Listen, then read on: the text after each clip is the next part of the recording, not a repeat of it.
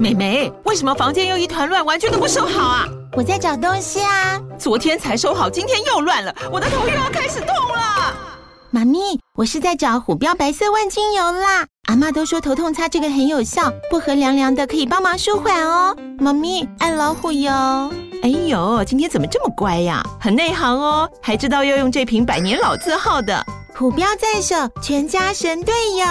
全台各大药局、屈臣氏、康氏美皆有贩售。卫署城自治地零一五七零二号，北市卫药广自治地一一三零四零二三四号。使用前请详阅说明书、警语及注意事项。您现在所收听的是《博览会离题》（Panorama）。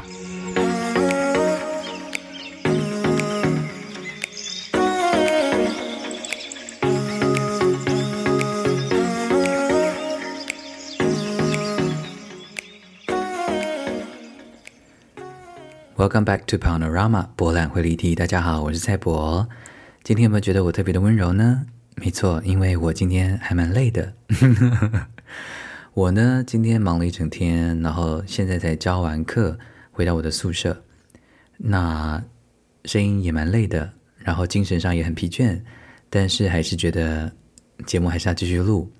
个人觉得自己真的非常的可怜啊，然后因为现在的力气不太够，所以今晚只能够用这么温柔的声音来跟大家聊天，希望大家见谅。诶，为什么温柔还需要被见谅啊？Anyway，你们一定会有人说，那干嘛不早点录，临时抱佛脚？没有没有，我今天早上其实已经录过一个版本，但那个版本我个人很不满意，所以我就觉得算了，重录。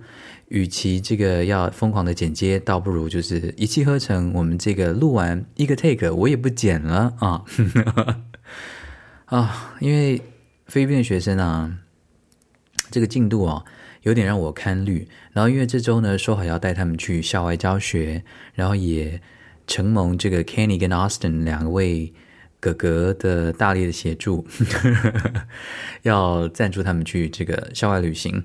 可是因为他们表现啊，真的有点差强人意，我就跟他们说：“你们这样子有脸出去玩吗？” 哎，我跟他们讲话怎么那么直接？对不起，我们戏剧系都这样了。好，我说你们这样子可以出去是不是？然后他们就说：“啊，老师。”我就说：“没有借口啊，你们这样子的话，我只好把钱退给这个 Kenny 跟 Austin，然后你们我们礼拜四、礼拜五就留在这里排戏。你们要是有本事的话，就证明给我看。”礼拜天、礼拜一晚上，我们来走一个整排。好，我来看一下进度，我再来判断。事实上，礼拜一晚上我根本没有课。但你知道，做戏剧系的老师就没有再按照课表上课了，就是要把戏排到好，这是很正常的。所以，如果你要来当戏剧系老师的话，你就认命啊！你课表上面写六小时，事实上是二十吧？没错，所以我才会忙到刚刚啦。那。他们的表现，哎，好啦好啦，还是带你出去玩啦，好不好？哎，这边给我耍可怜，然后他这边教我讲菲律宾的脏话，菲律宾的话呢叫做呃 Tagalog，然后他们刚刚教我讲了两个脏话，我个人还蛮喜欢的，不是脏话啊，就是他们口头禅平常会讲的，一个呢叫做 Char，就是 Just kidding。所以他们常常会讲，所以他们刚刚就跟我说：“老师你好帅哦，Char。”我就说：“去死啊！”对，所以你要是跟人家讲，就就是跟菲律宾的朋友呢在聊天，然后你就跟他开玩笑之后，你就可以跟他说 “Char”，这还蛮好用的。然后另外一个脏话，我个人觉得非常的好听，让我再来找一下哈。这个脏话不是啦，这个骂人的话呢叫做 “Puñeta”，是不是很有 feel？Puñeta 是不是很有 feel？然后 Tagalog 里面呢，如果你要骂脏话，如果你要加问句的话，就我们中文里面的妈，在他们的那个 Tagalog 里面呢，就是加卡。所以如果你要骂人家这句 Puñeta，你是不念大妈？你要怎么骂呢？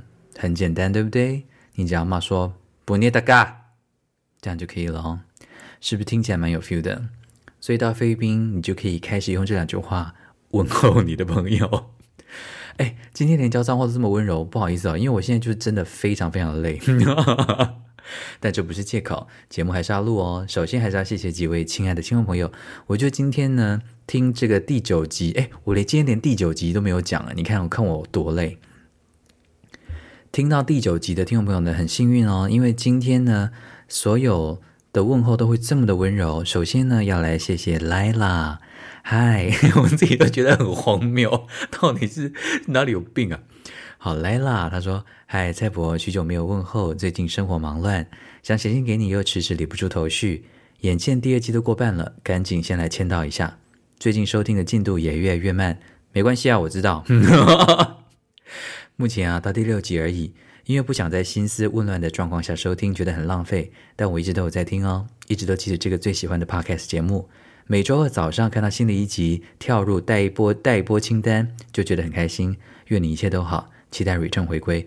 你看，就是有 Lila 你们这样子忠实的听众朋友哦，所以我今天真的很想要在脸书上面就写一篇文章说，呃，各位亲爱的听众朋友，我今天好累哦，可不可以让我 delay 一天？可是我会觉得说。不可以，怎么可以让莱拉失望呢？全部的错都归归咎给莱拉，没有啦，谢谢，还真的很谢谢很忠实的听众朋友，所以我就是现在，就算我真的快快不知倒地了，我还是要把它录完哈。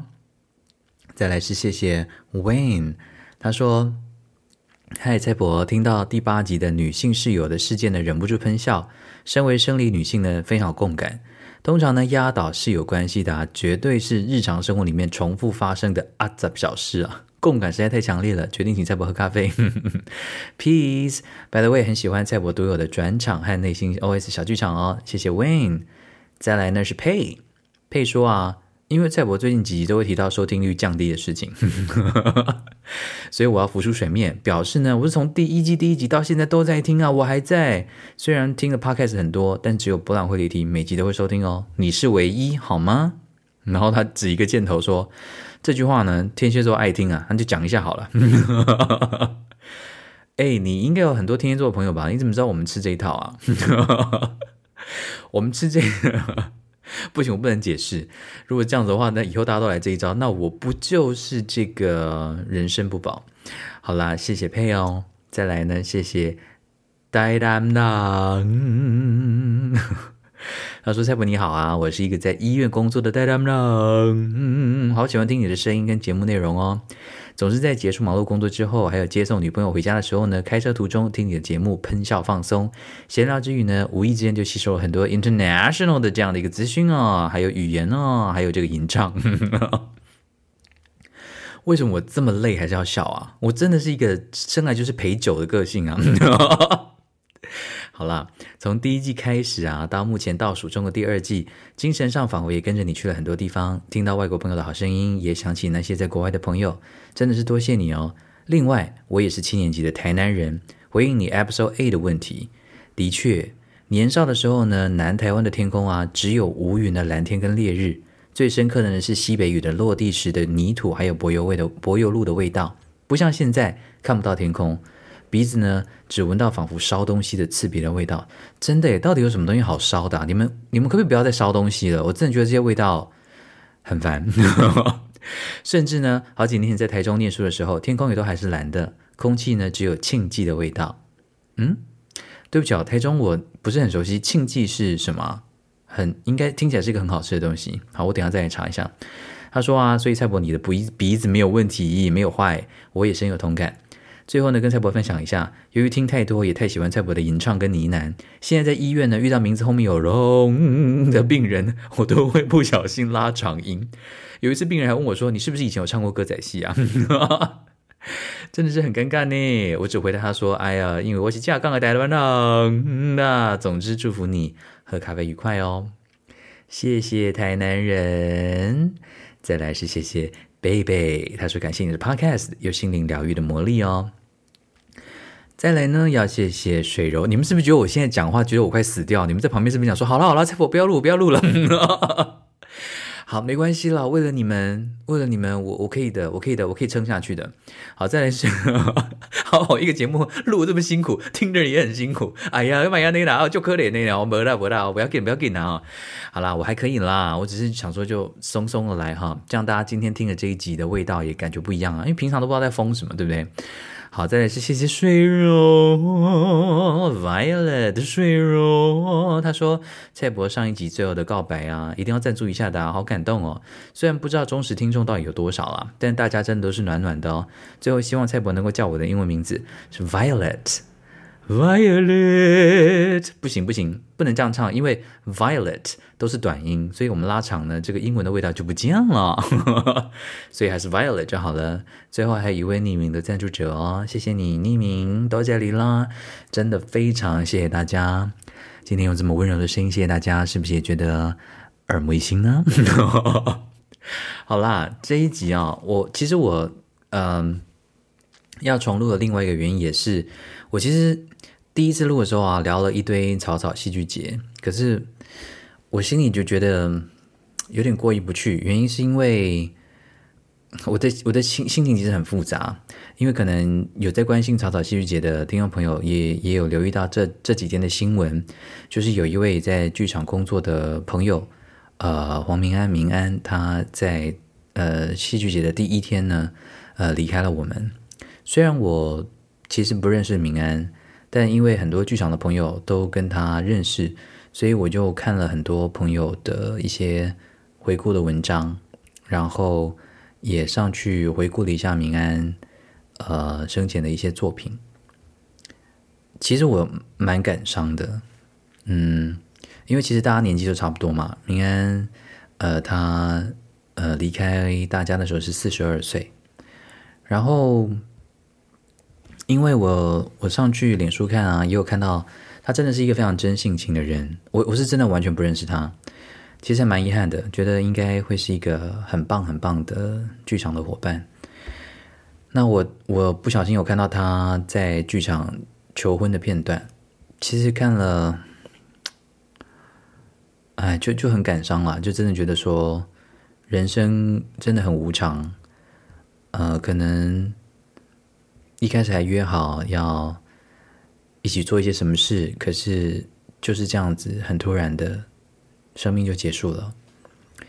所以那一个 part 录完，觉得没有，虽然我不认识他，但没有像一个剧场的伙伴，嗯、呃，致意或说一点什么，我自己心里觉得有点过意不去。所以，嗯，对啊，那虽然。也觉得死亡总会教会我们很多事情，但也也觉得这个时间点也，对啊，就希望家人们都能够安好的一起坚强的度过这一切。OK，呃，但这一期的主题还是要离，还是要聊草草戏剧节啦。哈。呃，因为戏剧节还是要办的，然后呢，大家也生活还是要继续过下去的，对吧？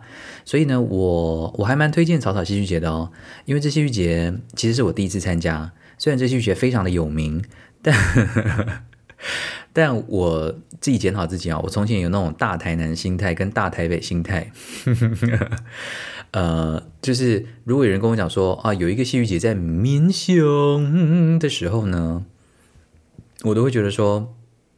明雄是什么地方啊？你看我这个人真的就是不能够有任何不好的念头，我只要有任何歧视啊，或者是看低别人的念头呢，老天就会把我送到那个地方。哦，那我现在赶快歧视伦敦，赶快送我回伦敦。没有啦，乱讲的。因为我记得我刚上大学的时候啊，我的大学老师第一次跟我们提到台南人剧团的时候。我也很诚实的说，我第一次听到台南人剧团，也就是说这是什么乡下的地方怂的剧团啊，我根本不认识啊，I don't care and I don't know。那果然老天爷又把我送到了台南人剧团，而且工作了这么久哦，嗯，所以真的那个时候就好像就觉得民雄离自己很远吧。但没想到我后来也搬到了民雄啊，所以刚好民雄呢举办了这个草草戏剧节，不是民雄举办啊，是软剧团所筹办的这个草草戏剧节。然后它呢有两个园区哦，今年有两个园区，一个是在民雄，哎嘉义县表演艺术中心，另外是在嘉义文化创意园区，所以这个。民雄跟嘉义两个园区啊，都是大家可以去参观的。那我个人这个周末的行程，其实就是周六去了民雄，周日去了嘉义。然后呢，我觉得各有特色。那当然，民雄是这个园区呢，它比较大，所以呢，其实比较能够逛的东西比较多啦。好，那它它这个摆的一些摊位啊，特色的小吃啊，啊、手做的产品啊，啊、呃，还有一些译文的摊位啊，其实这些东西都在民雄那方有比较多空间可以展现。那我自己觉得要好好称赞草草戏剧节的两点，第一点是，哎，我真的很佩服草草戏剧节训练工作人员的前置作业，因为我必须说，我觉得这个训练的，就是素质之高哦，达真的蛮蛮强的，我觉得有到百分之九十九点九。剩下零点零一，看我心情。我觉得今天不适合抱怨，那我们就不抱怨了。反正就是几乎你看到所有穿绿色衣服的工作人员啊，哇，真的是有问必答，然后都很热切，然后都很热情，非常非常有人情味。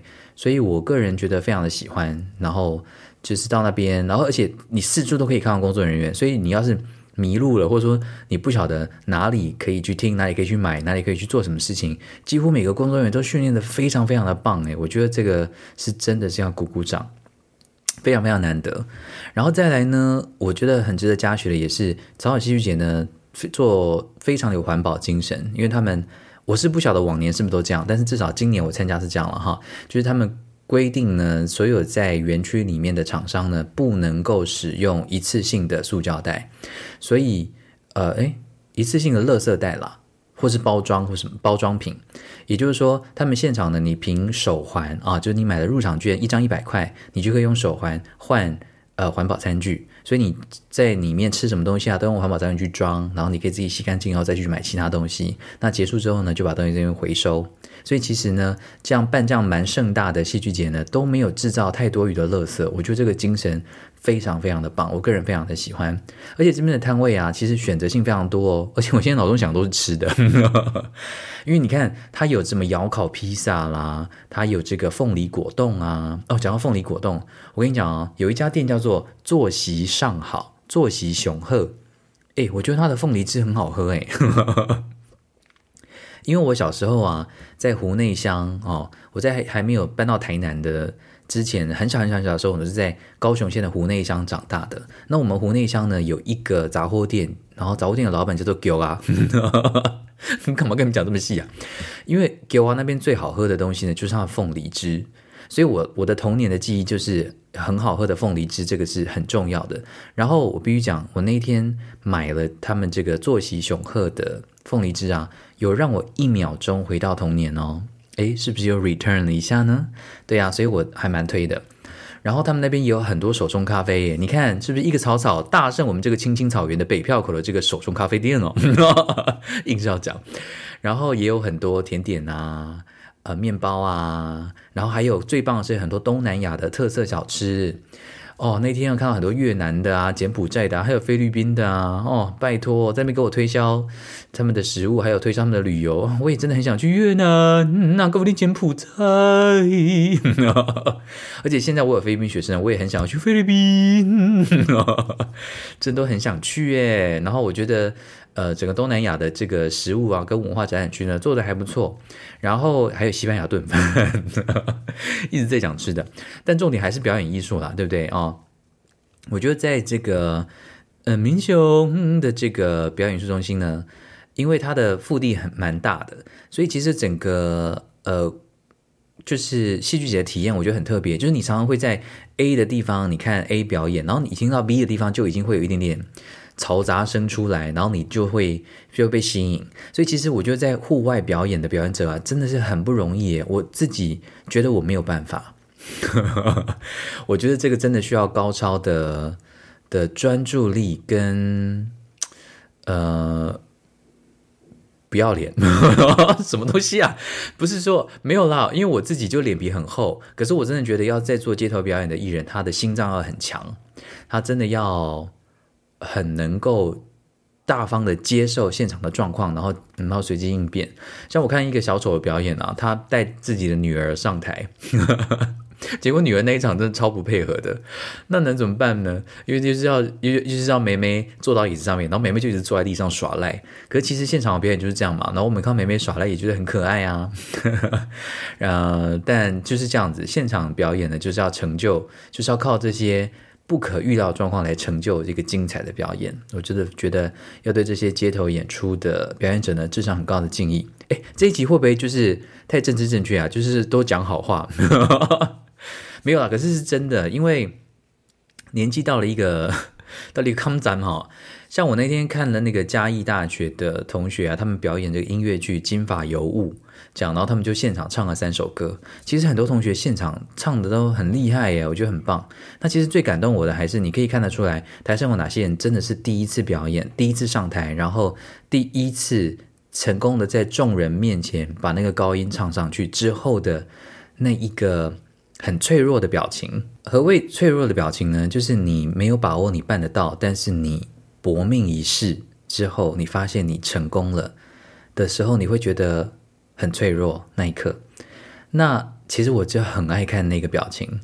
然后我真的看到当场那天有很多学生，呃，同学表演完之后，然后台下的观众鼓掌，然后那个眼神啊，那一个微笑，那个微微的鞠躬，那个微微的挺胸啊，我觉得那个是无价的。所以我其实那天。看了非常的开心，因为也让我想到很多小时候的事情。哎呀，真的是要老了才会这样了，好不好？有什么办法？对啊，哎，还还好，我年轻的时候也也是也是有混过的，好不好？哎，希望年轻的时候没有白活了哈。所以大家，哎，你们听众二十几岁的，你好好，请你好好活出你的青春好吗？不要这个到了四十几岁，虽然我还没有四十啊哈，硬是要讲。总之那天看那个节目也蛮开心的。那他们这个周末呢，在嘉义呢也有演出哈，呃，有兴趣的朋友也可以去看。那其实我在，因为我跟你讲啊，这这个民雄的这个草草戏剧节呢，它我觉得它最大的缺点就是因为真的很热，所以我觉得如果下次呃就是。在办的时候呢，如果可以的话啦，哈，如果有经费够的话，呃，或许能够多搭几个遮阳棚。其实，其实这次大家已经有在搭了，但 不够多，因为 因为太阳真的是无所不在呀。然后几乎从开馆开始到下午三点多的时候，太阳都非常非常的热。然后因为有很多户外的表演啊，所以其实还蛮容易中暑的。因为我这两天就有小小的中暑一下，所以我觉得未来呢，如果能够多一点遮阳棚的话，应该会更理想哦。那我其实花了蛮多的时间在演讲区的，其实是因为要躲太阳了，所以我就在凉亭那边坐着，然后意外的听了很多很有趣的演讲。我会把一些连结也连在下面，例如说有一个团体机构啦，还有一个机构叫做不乐色场，他们就是认为说，其实塑胶这个被认为一文不值，然后又没有办法被化化解的，呃，溶解掉的，然后这个又很便宜的这种物质啊。被大家视为一文不值，可是其实呢，他们就去透过净滩的过程呢，把一些塑胶的东西收集过来，然后重新把它做成艺术品，啊，可以做成皮包啊，可以做成背包啊，或者是皮夹啊什么的，我觉得还蛮有趣的。然后他们前一阵的募资呢，也达到了门槛，所以呢，有兴趣的话可以去参考一下他们的粉丝专业，哈，叫做不乐色场。那另外也有一个在。从事这个艺术季筹办的策展人哈，叫做黄鼎尧先生哈，如果没有记错的话，他主要是在筹备这个矿山艺术季。矿山艺术季呢，我上了他们网站上面看，哎，我觉得真的是煞有其事哎，然后质感非常的好哎。呃，黄先生他有讲说，他其实最大的理想呢，是能够把乡村变成一座美术馆。而这个美术馆呢，并不是指一个实体的建筑，而是希望呢，能够改变外面的人如何重新看待乡村，不再认为它是一个呃很落后的地方，不再认为它是一个没有人愿意待的地方，尤其是年轻人。他那天讲了，分享了一个他做田调的时候啊，就是乡村里面有那个年纪大的阿公啊，在跟他聊天，然后呃，他就问那个阿公说，嗯，那到底？谁会愿意？谁现在还留在乡村呢、啊？那阿公很感慨的讲一句话说：“有路用的吼，拢离开啊啦，阿无路用的吼，家里老底家。”那其实听起来哦，其实蛮……他那天讲的时候，我还有点鼻酸，我觉得还蛮蛮感伤的。虽然这可能反映了事实了哈，但是也是透过更多返乡的青年、青壮年，能够让农村有一个新的面貌。那我还蛮期待今年六月到九月呢，也可以去参观这个矿山的艺术季的。那还有一个演讲者是嘉义当地民雄当地的七星药局的第三代的这个老板，应是不是老板我还不确定啊，反正就第三代，非常年轻。然后他讲了一些很有趣的的呃关于这个呃中药史的故事，我觉得实在是太太太触鼻了。那有一个是说，因为从前的人啊吃不起鸡肉，所以其实从前民雄人呢都会吃青蛙。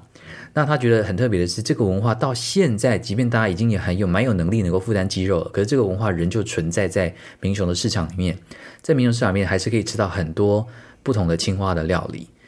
这个我个人是虽然是敬谢不敏了哈，但是我觉得这个现象是蛮有趣的。然后他另外也有提到一个，他说呃，在台湾啊，日据时代的时候啊，寄药包的这个文化现象是非常独有的。那因为我听到寄药包，我也不晓得寄药包是什么意思。据说呢，就是会有专门的人，然后送一个药柜到某人的家里面，然后就是所有的药啊，就是摆摆摆在柜子里面，然后过一段时间，他就再回来看哪些柜子里面的哪些药材少了几两，他就用用这样来算钱。我觉得这个很特别耶。然后他也提到说，因为当时的文盲很多，所以到底要怎么样让阿公阿嬷，好，不是知道阿公阿妈呢，能够知道说到底现在什么症状要吃什么药呢？哇，我觉得古代的人呢也是很厉害，很有创意耶。他举一个例子，他说，例如说咳嗽就叫做黑姑嫂，对不对？那这个黑姑嫂我们要怎么样让阿公阿妈理解呢？他真的就是画了一只瞎子，跟画一只乌龟，跟画一只扫帚。黑呀，乌龟，扫帚，黑姑嫂。所以，阿公阿妈看到，哎，在那边咳得要死不活的时候，哇塞，你这黑姑嫂有啊哦，提来加几粒啦哈，这样子呢就痊愈了。我们不晓得有没有痊愈了，反正就是透过这个方式啊，好让阿公阿妈也可以就是透过这个寄药包的方式呢，能够自己找药来吃。我觉得这都很特别。然后这些东西其实都是我去参加戏剧节之前完全没有想到会吸收的新知啊，所以我真的觉得这些文化活动哈，真的非常的重要，真的很可以让我们很有机会再去拓展我们平常不懂的这些各种各种面向，而且超戏剧节呢又把这个嘉义当地的文化呢跟戏剧节做一个蛮棒的结合，所以我觉得来这边呢，真的可以理解到很多呃风土民情，特别是非常在地的关于嘉义的关于民雄的。那我隔天呢，我就去了，呃，这个嘉义的另外一个园区，另外一个园区比较小了哈，但也让因为它这样，也因为这样的关系，它动线更单纯一些，所以更不会错过某些表演。那我必须要就是小小的表白一下，就是我那天去参加了这个国光剧团举办的一个型男专场，因为其实虽然我做剧场做一段时间，但其实传统戏曲哦，我懂得不多，除了剧团的。呃，艺术总监博生他常常会帮这个豫剧队、豫剧团导戏，所以那些戏我会去看。其他其实我比较少接触。那这算是我第一次正式的接触国光剧团诶，真的是相见恨晚哦。因为看到三位非常年轻的、很精彩的国光剧团的年轻演员，他在给我们讲解一些生旦净丑的，还有行当的，还有一些。呃，唱腔的一些练习，然后他们现场也做了很多示范，然后我真的是一秒被圈粉诶，特别是那个武生啊，因为武生的穿着里面呢，前面要绑一个叫大带的，就是黑色的，然后一条长长的带子就在这个胯中间，那其实中间有条带子啊，走路呢其实会不小心绊到或甩到，可是因为这个东西就是必要的，所以呢演员就必须要去跟这个服装相处，然后也可能是因为这样的关系吧，就。锻炼出很多不一样的招式，然后那天那个武生呢，他就示范了好几招，就是例如说，看到远方啊，我现在要从这里走过去，然后看到他脚这样一跨，然后这个大带挥起来，然后他手这样一拨，哇塞，真的是我一秒心一秒不是啊，我一秒钟少女心被激发哎，我真的就是说也太帅了吧，我真的我已经很久很久没有觉得人很帅了。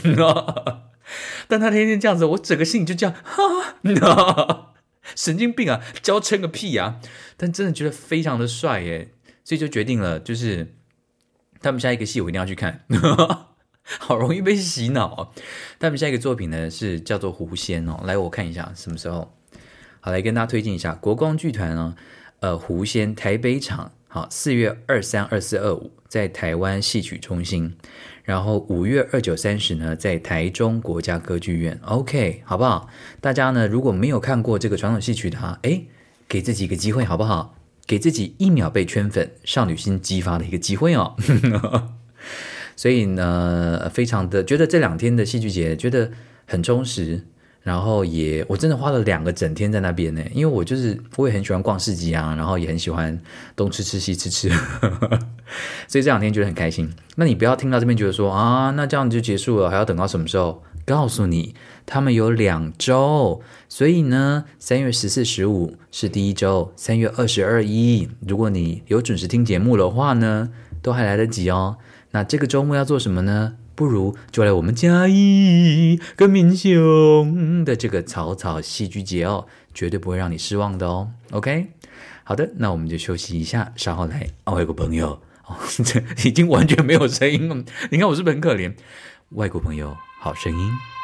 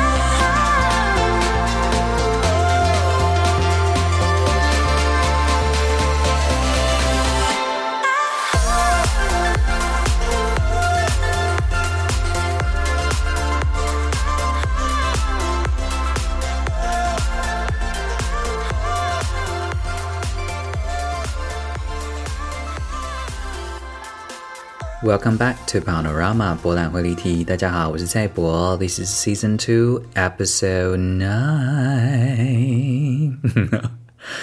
哎呀，这个节目一开始的时候，根本连 Episode Nine 都没有提呀，真的很不好意思啦。这一集大家听的是 Episode Nine 哦，所以还有一个多少 Episode？Four more. OK, OK, let's do it. 今天特别累，在这个快有气没气的状况之下，更觉得说啊，还够四集哦，林老师嘞。好啦，好了，今天第一个要跟大家分享的呢，是我在南非 Cape Town 开普，诶，怎么念啊？开普敦是不是？的一个朋友 Christophe，跟 Christophe 认识的过程呢，蛮白痴的。那是我那某一年去土耳其自助旅行的时候，然后。呃，我就去了这个卡帕多奇亚这个区这个地方，这个地方在土耳其的中部。那它最有名的，就是它鬼斧神工的地形，以及呢可以坐热气球，就是登上天空，然后就是整个鸟瞰那个地形啊，真的是美翻了。我真的非常推荐大家到土耳其，一定要去卡帕多奇亚坐热气球。那 听起来很浪漫，但一点都不浪漫哈。我是在热气球上面认识 Christoph 的。因为大家其实我们到那边都会找民宿住嘛，那民宿住的时候，他就会推荐你各种各式各样不同的行程。那基本上热气球是一定要参加的行程啦，所以我们就是靠缘分，就刚好到踩到某一个团这样子。然后，其实我在旅行的时候是完全不介意一个人行动的。但我也不晓得，好，因为一个地方真的会让一个人的心境有不同的改变。就像亲近给我力量的时候呢，我就是会很据理力争。那我觉得土耳其啊，给我的那个力量就是我，我想要找一个伴，诶，没有啦，就想说，呃，因为已经很久，对啊，哦，我知道了，我知道为什么了。因为呢，我我土耳其自助旅行啊，我是这样一路沙发客。可是因为卡帕多西亚那边比较偏僻，所以他没有沙发客的人这样子。那其实那边做沙发客，大部分也都是做旅行业的哈。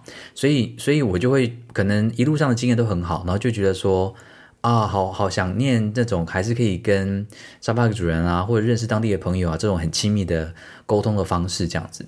所以呢，我也不知道哪根筋不对。然后我看到我们整群队伍里面啊，就是大家都是。一组一组一组的，然后刚好 Christoph 他也是一个人去旅行。我那时候心中呢就埋下了一个这个 埋下了一个跟踪的种子啊、哦，我就想说我要扒着这个人不放。哎，真的是缘分了哈，因为扒着这个人不放，然后我们就一起上了热气球。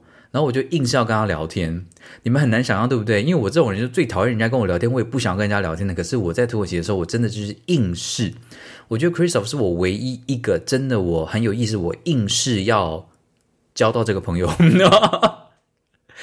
的唯一一个人呢。真的，我觉得，所以我所以我们才会联系到现在啊，因为这种人真的很少。那我就是硬是要跟他聊天，然后接下来要去什么行程，我也就是是死皮赖脸问他说：“哎，那你接下来 schedule 你要去哪里啊？”就是我我在土耳其的时候，完全是成为一个我平常自己最讨厌的那种人。想想看，如果今天我去自助旅行，然后有一个人就缠着问我说：“啊，那蔡伯你等下要去哪里？”我就说：“干你屁事啊！” 我就会这样回他。但 Christophe 人很好，他可能心里想说：“哦，那那个很很黄又很大的胖的一个东西，不要不要离我这么近。” 我不晓得啊，但他因为人很好，所以我们后来呢，就是接下来两天的行程呢，几乎都是一起去的，所以呢，就就成了朋友，然后一直联系到现在，我觉得是个很难得的缘分。那我们就来听听这个 Christoph 聊聊现在在南非 Cape Town 的状况是怎么样呢？Hi, my name is Christoph, and I live in Cape Town, South Africa. So here we've just come out of our second wave of COVID. Um, I think in total we've had about one and a half million cases uh, and 50,000 deaths in our country. So at the moment we we've been in lockdown for about a year, like in various we've got various stages of lockdown um, that the government implemented. At the moment we're in level one, which is basically there's like a curfew of midnight till 4 a.m. Um, and there's a limitation on gatherings of large numbers of people. Uh, I think depending on what it is, you can't have more than 50 people, or if it's like large venues, you can't have more than 50% occupancy.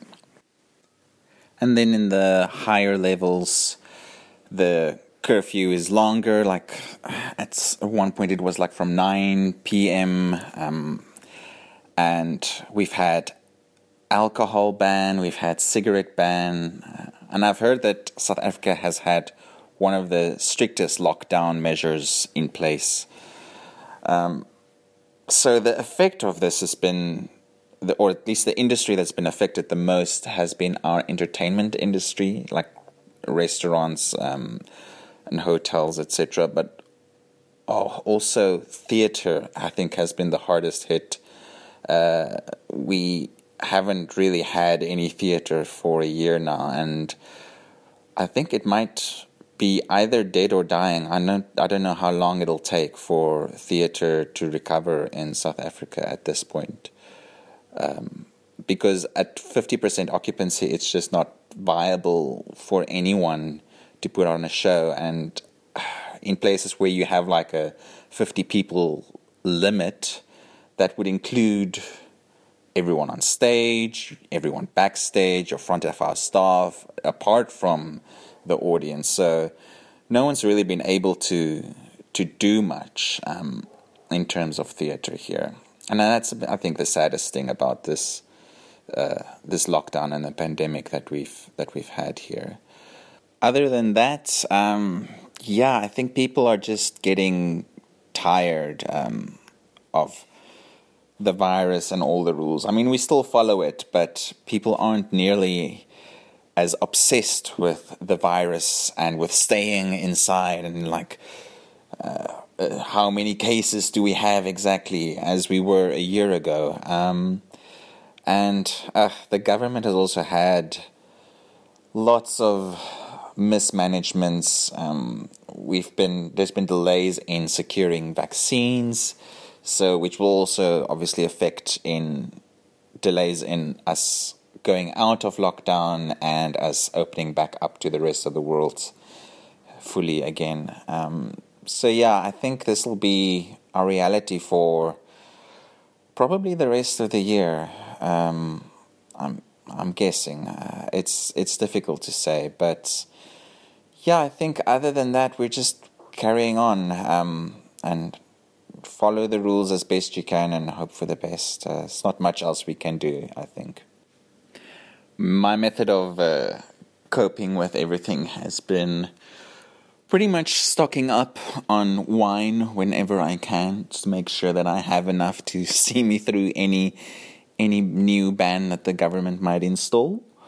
Um, I've also um, developed a bit of a Lego addiction um, to keep the negative thoughts away, and also just playing online games with my friends. Uh, that's also been a real lifesaver.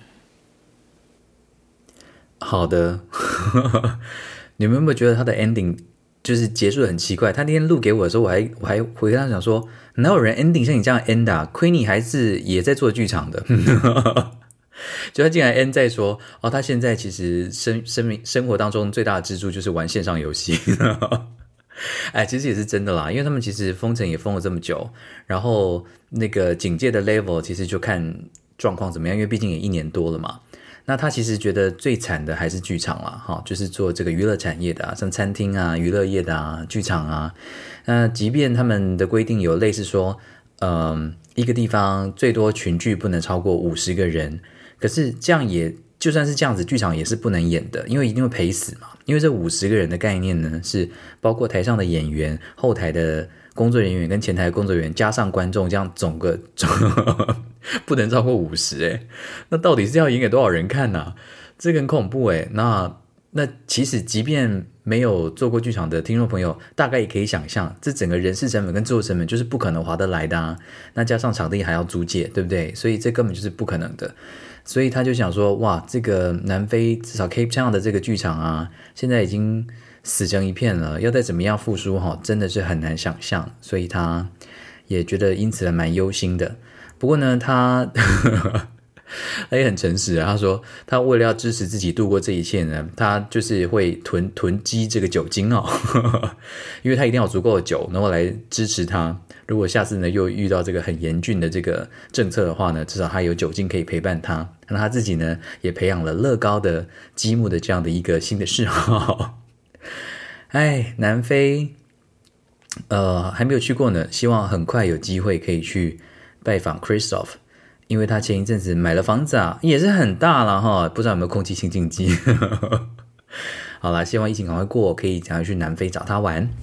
好的，那下一位呢，要分享的这位也很特别哦，他是呃一位类似主教，因为其实我不太知道那个确切的名称是什么，因为在这个。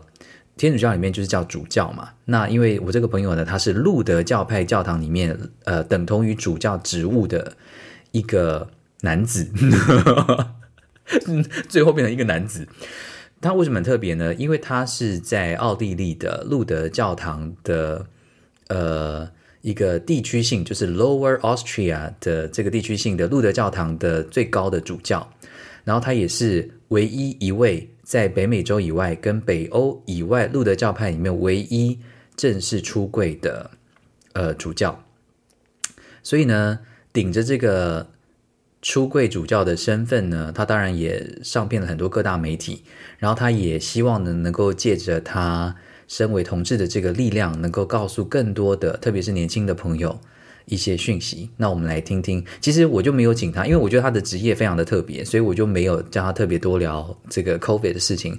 我反而请他多聊他的工作。好，我们来听听 Lars 怎么说。My name is Lars. I am 43 years old. I grew up in Germany, and after university, I moved to Austria, the country of Mozart, mountains, and the sound of music. Austria, even though considered as being very traditional, is a liberal European country. We have gay marriage since the Constitutional Court introduced it a few years ago. As an openly gay man, I work for the Lutheran Church, which is the largest, the third largest denomination in our country. And five years ago, I got elected to be superintendent, which would be bishop in other churches. Now I am the superintendent for one of the states of Austria called Lower Austria it is half the size of Taiwan by area with 1.6 million inhabitants. It is the rural surroundings of Austria's capital, Vienna. And me being elected as a, an openly gay man into this position was a miracle of church politics. I am the first openly gay bishop in the Lutheran Church outside of North America and Scandinavia, the Northern European countries. Two things have been very encouraging in these last years and in my path. The first, we are a very democratic church, so I was elected by a group of normal people, the pastors of Lower Austria, and also from other delegates, housewives, and people just working in normal jobs. And they elected me with a two third majority. So normal people do make a difference. Whoever knows and loves an LGBT person will make a difference in their democratic decision. The second encouraging thing is that as a church leader, I am the highest ranking LGBT person in this country. However, there is work to be done. It is kind of an embarrassment for Austria that the highest ranking LGBT person of this country is a regional church leader in a minority church. And the second, for the national church leadership, I am still more an embarrassment than an asset. They do not take pride in the fact that one of their leaders is a gay man but they always hope that I am not too loud in what I'm saying on the LGBT issues so that the conservative minority in our church will not complain to them about me. But the message of my me being in this position is that yes, you can have something like a career even in our traditional country and even in a conservative organization as the church, because even though we might be rather liberal on this um, religious spectrum, of course, as religion, we are more conservative than maybe whatever, so many other organizations. Yeah. And that's, that's what, what I'm trying to do to be public and open about just the pure fact that a gay person um, can have a life and a career even. And so young people don't have to commit suicide because there is a place in life for them and they can be open about it. Okay, thank you, Lars. 呃，其实为什么我们那天会聊到这个，主要的原因是因为我上一集不是有有说我跟 Brian 聊天吗？那 Brian 他那天聊时，他有跟我提到。 因为南韩嘛，最近也有，也不是最近，就是前一阵子了哈，有一个跨性别的士兵，然后他在家里自杀的这件事情，然后还有在济州岛筹办这个同志游行的那个主办人，他也在家里自杀了。所以其实，嗯，当然南韩相对于台湾当然是相对保守的，所以呢，社会上对于这个 LGBTQ 这个族群的接受度当然是比较低。但这也在在的提醒我们，其实。在这个 LGBTQ 社群上面的这些运动，其实是永远不嫌多，也永远不嫌迟。即便在台湾，好像我们看起来已经非常的，呃，对这方面的接受度很大了。但其实我们也知道，在台湾的，即便即便在台湾，在很多不同的角落里面，还是有很多很多人必须为他们自己原来的样子而承受莫大的压力。或者是羞辱，或者是霸凌，这件事情还是不断的发生在这个世界上面。所以，呃，那天我跟他聊到，跟 Lars 聊到这件事情的时候呢，他就说，嗯，那他觉得，如果他身为一个公开的出柜的同志，也能够透过一般的选举，他在他那个选区获得三分之二以上的高票啊，高票当选啊，就是全部的。就是市井小民，任何各行各业的人，用这个民主的方式选了一个公开出柜的这个呃神职人员，这件事情让他觉得很感动，他也觉得很有信心，所以他也很想要鼓励所有的听众朋友，如果你也是 LGBTQ 的社群，如果你也觉得自己其实受到了压迫，然后被歧视或者被霸凌，千万不要轻易放弃自己。也不要轻易的结束自己的生命，因为你并不孤单。这个世界上还有很多很多非常优秀的 LGBTQ 社群的朋友们，用他们的力量在各个领域发光发热，所以千万不要放弃自己，好吗？OK，那我们休息一下，呃，等一下就来回信喽。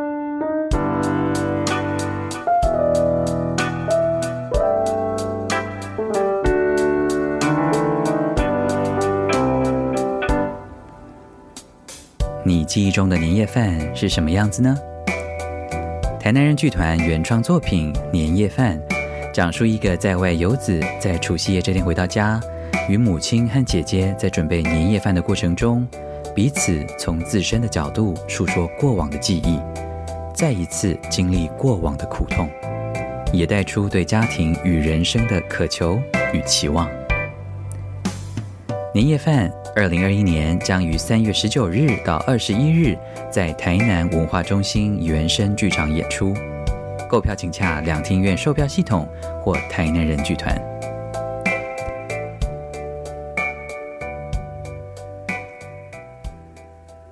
Welcome back to Panorama 博览会离题。大家好，我是蔡博。This is Season Two Episode Nine。已经快没有气的 Pal。在这边，可怜的回信，没有啦，谢谢大家来信。那首先要谢谢 Abby 跟竹君啊，谢谢你们持续的收听，非常的感谢你们。然后呃，主要是那个要要来讲一下，上一集我不是有问这个在航空业服务的 Yona 是说，诶，到底你们都是怎么样子的人？你们会比较容易被升等的机会，因为我们民间有很多传说嘛，就说哦，那是不是穿着怎么样啊，或是呃怎么样，就是就是比较容易这样。那各位亲爱的听众朋友，Yonas 来跟大家报告一下哈。Yonas 说呢，基本上啦，每一家航空公司呢都会有针对经济舱超卖的 SOP，在商务舱呢还有位置的情况之下呢，会优先选择有会员卡且等级很高的会员升等。再来呢，就是依序，呃，再来依序呢，就是购买子舱等较高的经济舱的旅客。最后就真的是看我们现场状况，自己选择旅客的升等，可能是旅客的态度很好啦，等等的。关键来了，他说，至于网络上说什么把自己打扮得很得体，就可能会比较容易被升等，这些通通都是屁。有可能是说我连穿拖鞋的旅客都升等过了，所以 OK。谢谢这个 Yonas 突破盲点，所以未来大家其实真的啦，还是要看会员卡啦。然后真的你要等到最后呢，就是态度好一点。就是不管怎么样，本来就要对地勤人员态度好啊，他们工作这么辛苦，是不是？有时候看到那个机场很多 OK 在那边大喊，我都会想说，有事吗？OK，但是距离下一次有机会可以被 Yonas 服务到的日子，不知道还有多久啊！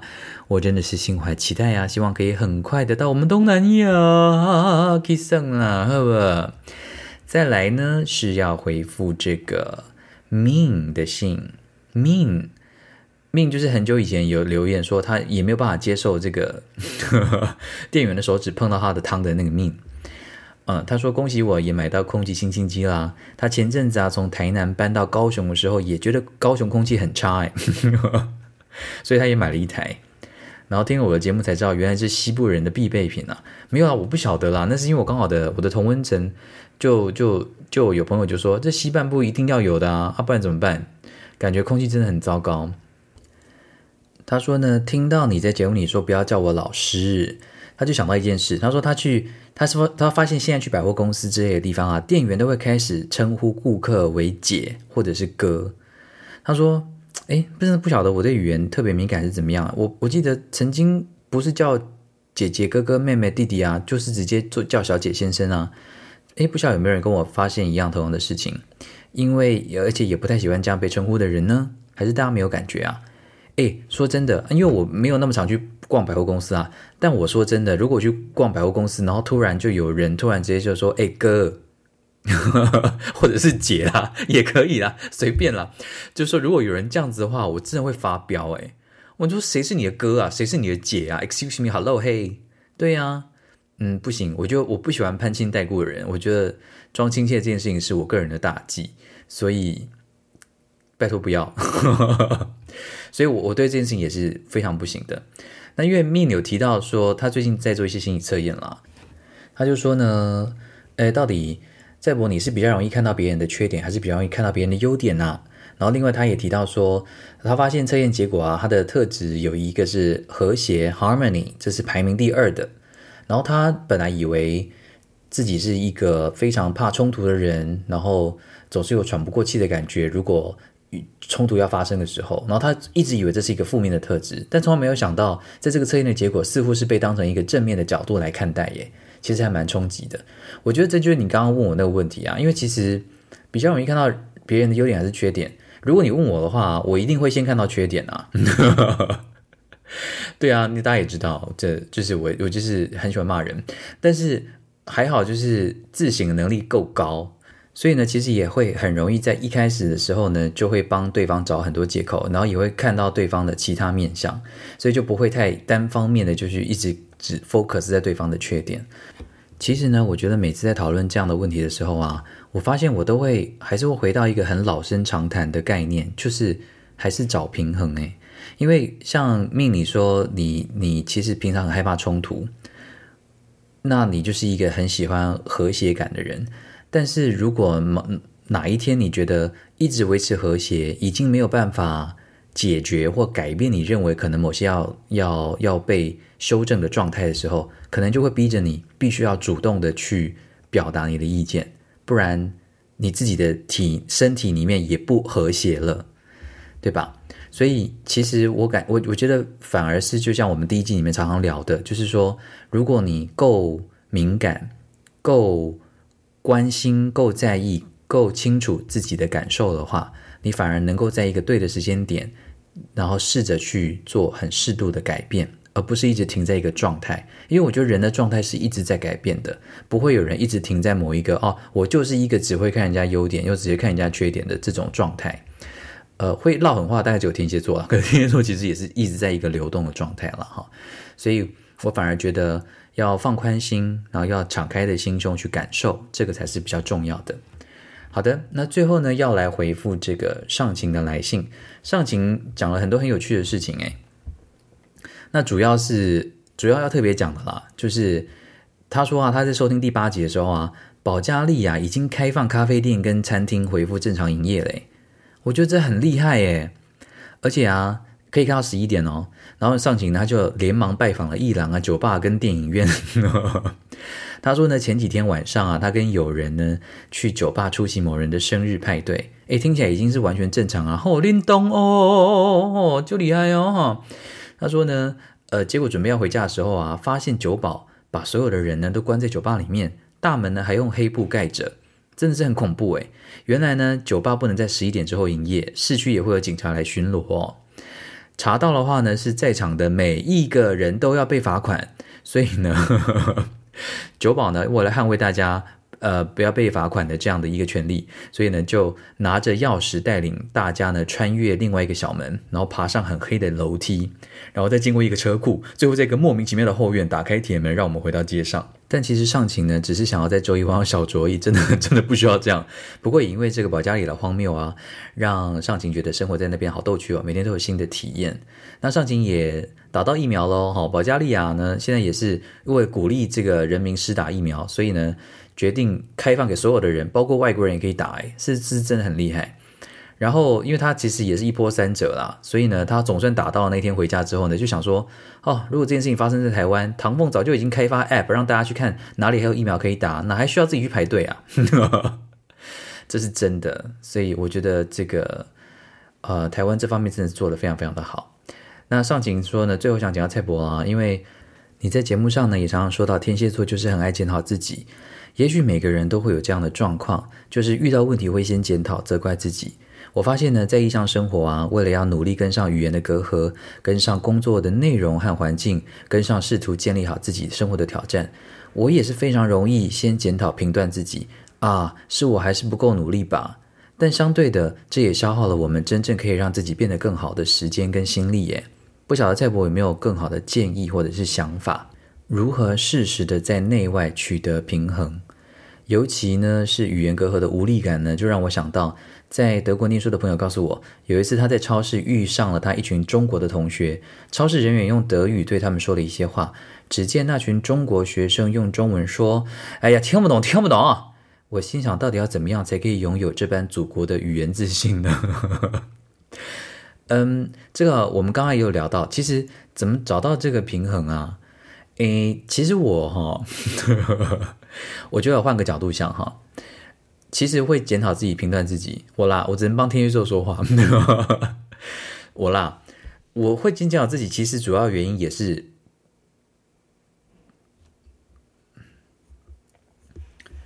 说实话啦，我会先，我觉得会先检讨自己、评断自己，也是因为不想要丢脸呐。因为第一时间就反抗或第一时间就反应的时候，你其实很多细节你会顾不到吗。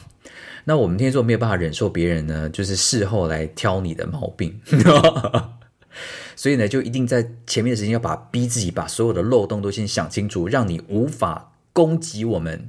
这样，我们全部就准备好之后，我们才要正式的对外宣战。这样，所以其实我觉得有时候在检讨自己啊，或者是呃，在在批评评断自己的时候，其实某一种程度上也是在准备自己，对吧？所以，我对我来说，我反而觉得那是一个准备好自己的过程。那有时候可能会准备的过久了，那 timing 就过了，那当然就很可惜。但我总觉得。凡事先三思而后行这件事情，我觉得还是比较比较重要的。至于怎么样培养这个祖国的语言自信，我觉得台湾人永远不会有的。我觉得这个这真的就是民族性的关系，这跟我们从小看到的、感受到的、跟体验到的，跟我们永远就是要不好意思、跟对不起、道歉的文化，非常的有关系。不过也因为有机会能够到国外，我们体验了这个另外一个文化冲击。其实我们现在就是在找平衡的过程嘛。你现在可能还处在于那个阶段，可是我觉得，我觉得那些，可是其实啊，那些觉得，我觉得那些自我感觉良好的人也蛮可怜的。我其实完全不会羡慕他们诶，说实话，因为。我自己也也常常会陷入这个状态。我我记得很清楚，是我第一次到法国去的时候，然后因为我不会讲法文，然后嗯，当地的人看到我就是亚洲面孔，然后问我说：“嗯、呃，你会说英文吗？”的时候，其实我第一次见有被冒犯的感觉。然后我事后觉得，你被冒犯个屁呀！人家问你是礼貌好吗？因为法国人不会认为人人都要讲英文。对吧？我们会认为直觉说，哦，外国人一定都会讲英文，或者是说大家都会讲英文这件事情，是因为我们太受到英美的影响了。可事实上，很多非英语系国家的人不会这么认为。所以我后来反而觉得被问是一个尊重。然后我也后来也认为说，真的不能够太自以为是的认为英文就是一切。你会讲英文，你就可以到处去混。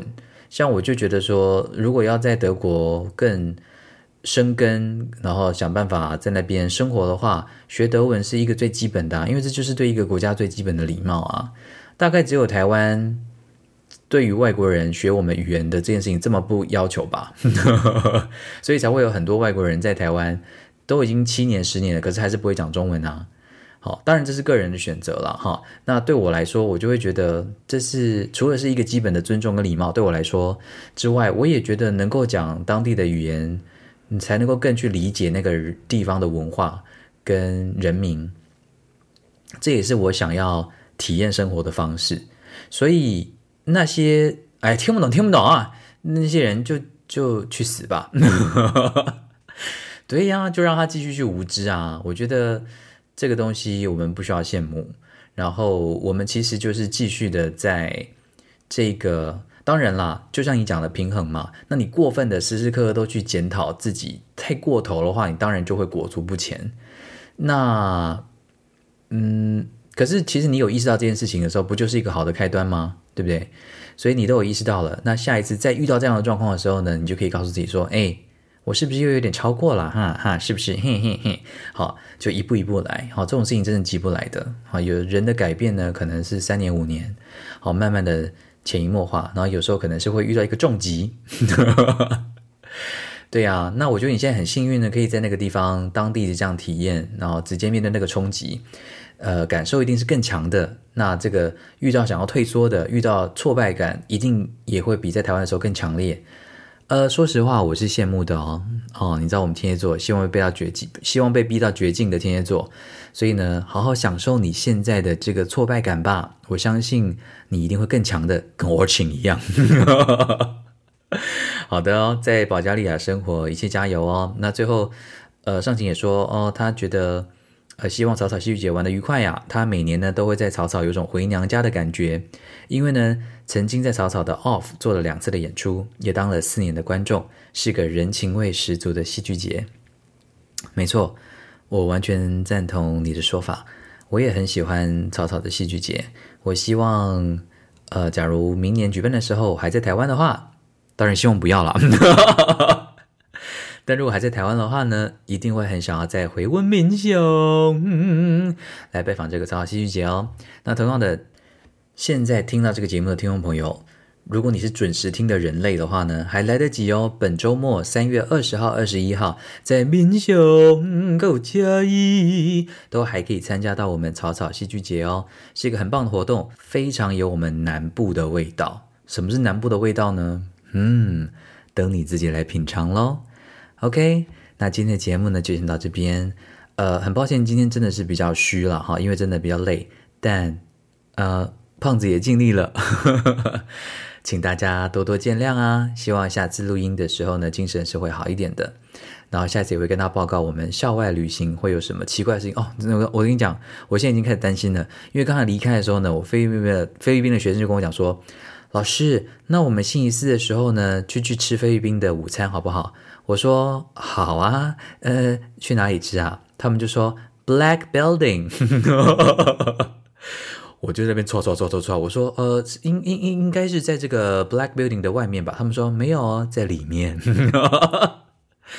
OK，我们拭目以待。好，希望好啦，大家要 take good care，然后呃，希望这一周都能够很开心、很愉快。OK，Panorama，see you next week，bye。